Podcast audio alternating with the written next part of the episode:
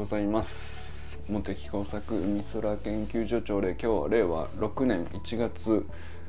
8日でございます、えー昨日はねあの夜夜会にしたんですけどもちょっと最後ね突然切れてしまいましたがなんかちょっと原因不明であの通信がとかじゃないんですけどなんかフェイスブック側から切られたみたいな感じなんでちょっとよく分からなかったんですけど。まあでもね30分ぐらいお話ししましたが清水さんね来てくださってありがとうございました。まあ昨日はなんだライフキネティックにちょっと出会ってはまあのハマるっつってもまだ1日しか経ってないんであれですけどライフキネティック面白いなと思ってるっていう話をしてあとはまあ患者さんのねあのラグビーに挑戦するっていうこととそのライフキネティックがすごい僕の中でかぶってたんであすごいあかねさんのおなんていうかチャレンジする姿があの脳科学的に正しい動きであるっていう なんかそんな文脈に結果的になったんですけどなんかすごいあの面白かったですね。あとまあ清水さんもねあの多分話しててあのボルダリングとかやってるとさあのボルダリングとかこうそれこそ技術とかそういうのはもちろんあるんだけどおなんていうかどんなに上達しても必ずうんよりできないコースみたいなのを作ってそれにこうちょっと次々チャレンジしていくみたいのはなんか僕の中でそうまさしくライフキネティックの動きそのものだなとも思ったりしましたしそれが面白いんだろうなとちょっとね思ったりしましたね。はいえー、ということでということでっていうかあのでそうですねあの、まあ、昨日今日っていう話じゃないんですけどあのひろみさんのねあの毎日の投稿皆さん見てらっしゃいますかね？あのここ数日かな？あのね、えーキャンバーでねいつもカバーを書いてでプラス1枚みたいな感じでやってたんですけどここ数日あれまあ AI のねあの AI で描いたイラストなんですよ。でまあその投稿の内容を表すような、えイラストを AI の画像生成で作ってってやってるんだと思うんですけどあれ何でやってるんですか？キャンバーでもあれぐらいの絵が描けんのかな？ちょっと分かんなかったですけど結構まあねその生成 AI であの絵を描くということに関してもかなりひろみさんはねあの時間を使ってこれは凝ってるなっていうのをこう感じさせるっていうかこれねあのイラストの出来でわかるんですよね。あのいや生成 AI は、えーもちろん、えー絵が上手くなくても絵が描けるっていう意味では魔法のようにも見えるかもしれないですけどあの使ってみれば分かると思う使ってみたもの同士は分かると思うんですけどすごく自分の意図したようにするっていうことができてるかどうかっていうのはこれねなんかすごい多分本人もね結構時間が解けてくみたいなことを書いてたと思うんですけど結構時間使うんですよね。うん、でなんかそうなんか便利になったらインスタントになって物が軽くなって価値が薄れるみたいな感じではなくてひろみさんすごいなんかあのせっかくこんな風に便利で素敵な道具ができたんだったらあのよりこうできるっていうところにちゃんとなんか時間を割いてるっていうかそれでも俺すっごいなんか大事な気がしてでそれはなんか昨日のねライフキネティックの文脈ともつながるんですけど要するにできないことできてないことが面白いっていうふうに思ってなかったらああいうふうにこだわらないと思うんですよね。でそういうふうに時間をと時間が解けたりしないと思うんですよね。なんかそれがすごくねあのひろみさんの投稿の先生 AI のね、えイラストに僕は出てるような気がしてあのずっと見ちゃう。ずっと見ちゃうんですね。でなんかその生成 AI で描かれたイラストってさあのどうせうまいのでうんじゃあうまさがどうですねっていう比較基準じゃないと思うんですよ。だけど本人が意図して納得感があるかどうかっていうのは本人にしかわからないんでそこになんか要するに自分の実軸だけで評価して納得感にたどり着きましたよっていう。それだけがこう評価基準になるんでうんそのなんていうかこれまでのね過去の価値観での絵のうまい下手っていうのとはちょっと別なところに世界観自体がもう完全に映っちゃってるっていう。なんかそういう風に見えてでそれはなんだろうな。うなうん面白い面白いですよね。いやなんかまあ僕もねあの例えば僕がやってるのはミッドジャニーとかダリスリーとかえー、そっちなんだよ。キャンバでもしヒロミさんが書かれてるんだったらそのキャンバでのうん意図する方向にどれぐらい持っていくかっていう何て言うかやりようっていうかそれあんまりちょっと具体的には分かってないかもしれないですけどもそうなんですよなんかやるとなんかこうパッとそれなりにそこそこのものが出てくるんだけどまあ、必ずどこかに自分の中でもうちょっとこうなんだけどなっていうのがどっかにあるんですよ。1枚目でね何て言うかあの、まあ、用途によってはあの、まあ、パッとイメージ出てこれぐらいでいいかなってすぐ思うこともなくはないんですけど。なんかねほんとちょっとしたような用途でなんかパッと作ってみようと思軽い気持ちで作ってこうこういうのがちょっとあればいいやと思って、えー、生成 AI で絵描くみたいなことをやった時もやっぱなんか少なくとも34回はやり直しちゃうっていうのはこれ自分でもちょっと不思議だったんですけどだって1枚目に出てきたやつも全然悪くなかったりするんですけどあのもうちょっとこうなんだよなってすぐ思っちゃうのってうん要するに自分の中に、うん、自分で書こうと思ったら到底を書けないようなレベルのものが1枚目でパンと出てくるんだけどでもし自分で書いてて、えー、そういうレベルのものにこう長い時間かけてたどり着いたらそれでうんこれでよしとしようってなってるはずなんですよね。なんていうかわかるちょっとよくわかんうまく伝えられるかは分かんないですけどそうなんか自分で長い時間かけてだったら全然それでその完成度でもいいかなってなるところがあのパッと一瞬で出るってなるとあのもうちょっとできるなって思えちゃう。この差はなんか面白くて。要するになんか自分の中で濃密人の中ではできてないって認識してるんですよね。なんかその出来上がった絵に対して、えー、意図した絵を作れてないっていうふうに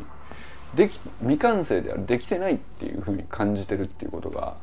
あの2回目3回目もう一回こういうふうにちょっとやってみようかなとかこういうふうにやってみようかな。よりなんかあの遠ざかったりとかするんですけどこう命令文を加えてもうちょっとこういうふうにしてって頼むとあの、まあ、近づく場自分の意図する方向に近づく場合もあれば何だったら遠ざかっちゃう場合もあるんですけどで、まあ、最終的にはこう途中最終的に出てきたものよりも、まあ、途中の3個目に出てきたもので妥協するかみたいな案内があったりする。ですよね。でもどっちにしてもなんかそのあんだけインスタントですぐできるはずのものがこうツールとして手に入ってるのになぜかそれに時間を使って時間を溶かしちゃって何ていうか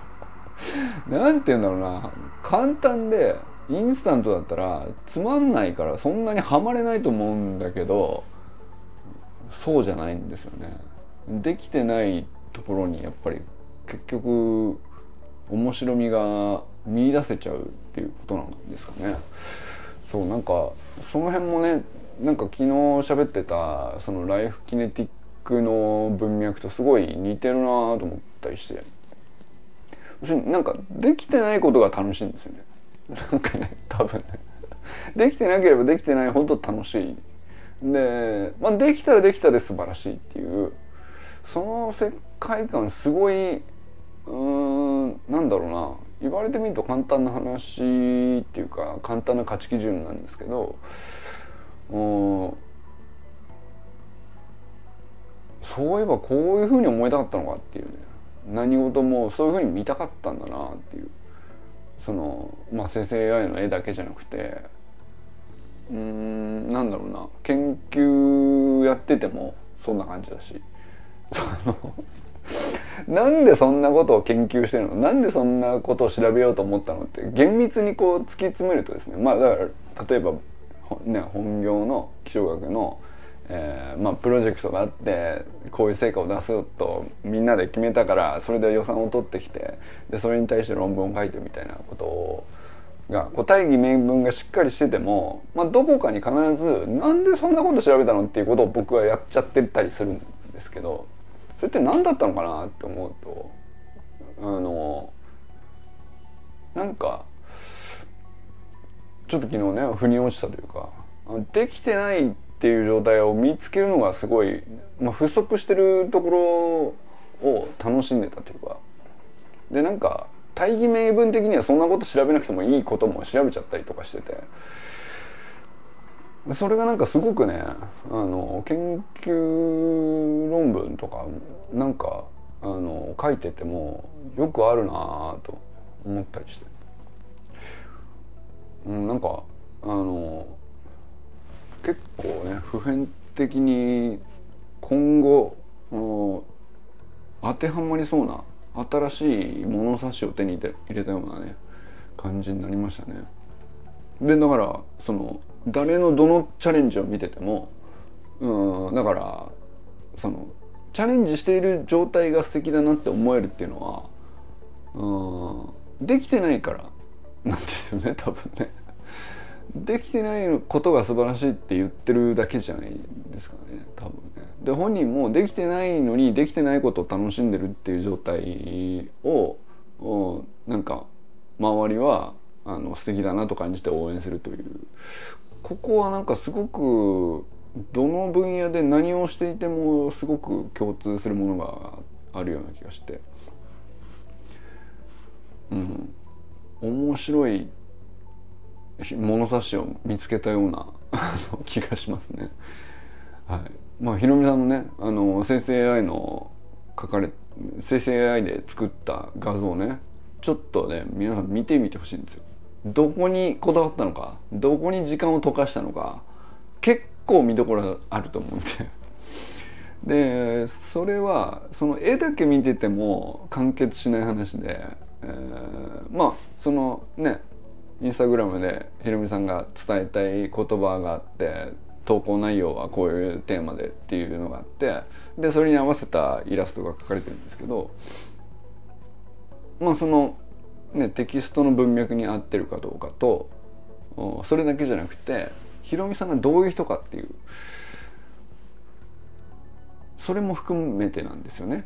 だからそのあひろみさんこういう人だしこういうことやってきたし今いくつだし、えー、誕生日からが1月6日にあって、えー、今こういう感じで、まあ、家族家族が直くんがね今実家に帰って、えー、秋田にいるわけですよね。で誕生日の日にこうだったとか。あれもすごい面白い絵だなと思いましたけど。そうなんかそのひろみさんがどういう人かっていう文脈自体があのいかに、えー、絵の中に表されているか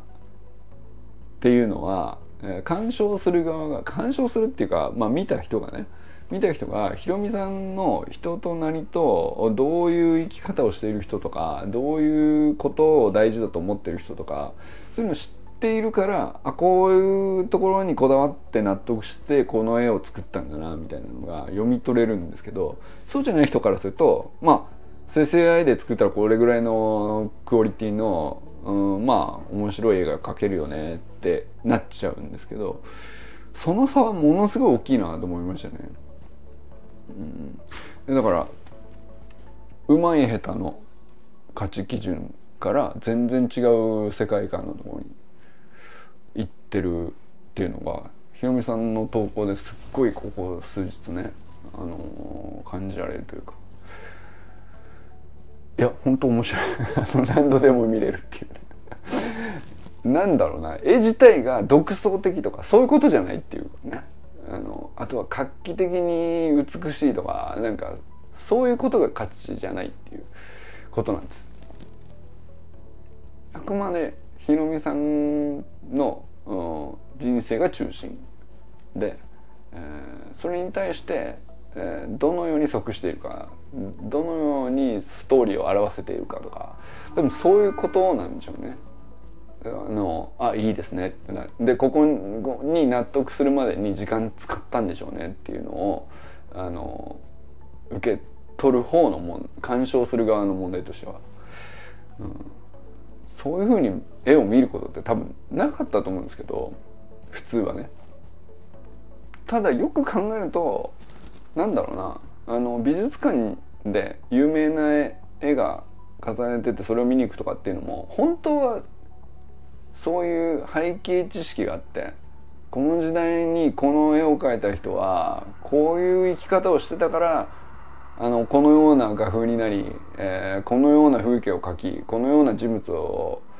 えー、このようなタッチで描いたっていう本当はそういうことが本当のかん多分美術鑑賞なんだと思うんですよ。僕はねそそういう素養がない状態でなんとなくふんって回って「へえすごそう」みたいな「へえうまそう」っていう風なあっさい鑑賞しかしてなかったんであんまり受け取れてなかったなと思うんですけどでも多分うんまあねその「モナ・リザ」みたいにあの描いた人がねレオナルド・ダ・ヴィンチっていうこうすっごい有名な人だったらあのなんていうか多少わかると思うんですけどそうじゃなくてなんかもうそれこそ現代アートとかさあのわけわかんなかったりするじゃないですか。これの何が何なのと。どう評価されてるのかよくわかんないみたいな。そういうものいっぱいあると思うんですけどそれって結局ねその人自身の人生がどういう生き方で何を問いたかけようとしたとか、えー、美術とか芸術のこう時代の流れとしてこういうものが大事だとされてたんだけどそのカウンターとしてこういうものを描いたとかなんだかんだってそそこが本当はね鑑賞のしどころなんだというねまあ素養がある人は多分そういうふうに見てるんだと思うんですけど。まあ、僕はそこまで素養がなくてこう美術館行ってもふーんつってこうなんとなくながら見してあっという間に一周してちょっとそんなに 受け取れてないなっていう状態でお土産コーナーに行くっていう感じなんですけどでも多分やってること一緒だなと思ったですね。ひろみさんの AI アートで作ったイラストを僕が受け取れて、えー、まあひろみさんとこう特に関わりがない人が通りがかってパッと見てもうんああ生成 AI で作ったんですね。ふーんってなっちゃうっていうのとまあまあそういうことだよねってなんかアナロジーとしてすごく似てる感じがしたんですよね。うん、でもなんか面白いですね。だからその作るもの書くもの、えーまあ声、声で表現したりとか、えーね、振る舞いで表現したりとかいろいろあると思うんですけどあと取り組んでスポーツでパフォーマンスしてでそれにチャレンジしてとかっていうのも、まあ、このサロンの中でこうねとかく何の意味があるかよく分かんないけど共有してみるっていうことをこうずっとやってきたんだけどなんかそこにやっぱり意味ありそうだなってこう改めて思えたのはあのうんなんかライフキネティックの世界観ですごくつながったんですよね昨日ね。まあなんかそのこ何がこううまく言語化できてないんだけど何がっていうのはちょっと分かんないんだけど、うん、あくまでうんなんかすごいものがすごいですね。それは残しましょうじゃなくて何て言うんでしょうね。その一人一人が持ってる生き方とか文脈とか背景とかをちゃんと知っていれば受け取れるっていうものが必ずあってでそれは記録するに値するんじゃないのっていうことをここでやりたかったのかなっていうだからあのよく分からなくても全部トラッキングでも何でも残していけばいいじゃんっていうのをなんか喜んでやっちゃってるのはそういうことなのかなと思ったり、うん、しましたね。えー、まあそんな中こう直くんは直くんでねあのカウントダウンスタイフをあの一気取りしたりとかしてますけどそうだからあれもさうんとね挨拶の話だったりこう母校に戻って練習に混じってどんな取り組みしたりとか、えー、どんな話があったとか一つ一つは何だろうなうん役に立つ情報だから残してるとかじゃないんですけどうんでも残した方がいいんですよ多分。なんていうか。そのいつか何かこうなおなおくんが、えー、大きな形にまとめてこういうものを作るまあ卒論でもいい卒業研究でもいいし、えー、ね。まああるいは新しく建てるコミュニティでも何でもいいんですけどなんかこう世に問うみたいなさあのある程度こう大きなことを仕掛ける時にあの必ずパーツとしてあ過去こういう文脈をつないできたのねっていうことでは必ずこう寄与するっていうかコントリビューションがあるっていうかそういうことの一つなんだろうなと 思って聞けるとうんなんか一つ一つの、ね、スタイフの配信の中身がすっごい味が変わるっていうかすごい面白く聞こえるんですよね。まあ単純になんか知り合い同士だから面白く聞こえるっていう話だけでこう今のところね今まで過去はこうそれなりになんかこう聞いてて「あ直君今日こうだったんだな」と「あ清水さんおはようございます」「直君今日こうだったんだな」ってただそれだけをこう受け取ってたようなところがあるんですけど多分それ以上の価値があることをもう知ってるような気がするんですよね。未来においてこういうことをやりそうだな。やるって本人は決めてるし、えー、まあやれるだけの能力もあるし意思もあってまああとは、うん、粛々とそこにこう一歩一歩進んでるっていうその足跡も見えてるんでまあやるでしょうねってなってて。でそれに向けて直接のコントリビューションがある配信の内容じゃなくても、じゃないように見えてもなんか一回一回が全部こう寄与してそうな感覚になるというか、うん、その文脈がななんかすごい伝わってくるからあの直君のスタイルがすごい面白く聞こえるんだろうなっていう気がしたりしましたね。はいえー、今日はねあの特に何を言ってるかあの多分後からき返すこともないと思うけどすっごあのひまあ毎日ふわっとした話をしてるんですけどうん過去半年の中でも最もふわっとした話をしてますね。ただ俺僕の中ではふわっとしたことをあのなんかうまくロジックがつながってないとかあのうまく表現がはまってないなと思いながらもこう言いたくなっちゃって、えー、その言うこと自体をこう抑えられないような状態になってるっていうのはこれ非常に僕の中ではね記録の価値があるっていうか その聞く聞き手側からすればこうはねはてなが並ぶばっかりで何を言ってるのかなっていうその感じになると思うんですけど言ってる側はふわっとしてればしてるほどなんかすっごい期待感があるっていうかこれなんかすげえでかい物差しを見つけてるような気がするっていう今思ってるよっていうね。今日自分の話になっちゃってますね完全にね。あのひろみさんの話をしてたんですけどひろみさんの AI アートの話をしてたんですがで奈くんのスタイフの話をしてたつもりだったんだけど完全にうん俺今なんかすげえもの掴んでるかもっていうそのそのふわっとした感覚を喋ってますね。はい、えー、佐藤ひろみさんおはようございます、えー、川明さんおはようございます、えー、安倍由香さんおはようございます、えー、小山愛さんおはようございます。ひげも、えー、佐藤直君おはようございます。今ね秋田に戻られてね正月秋田に帰ってなんだかんだっていうそのスタイフの一連の放送シリーズはねあれは何だろうねそのいつもこっちに神奈川にいる時神奈川うんまあ関東にいる時の修くんの活動とやっぱりこう場所が変わってるとこういう風になるのねっていううん。なんだろうね。中身で感じてるのかないテンションで感じてるわけじゃないと思うんです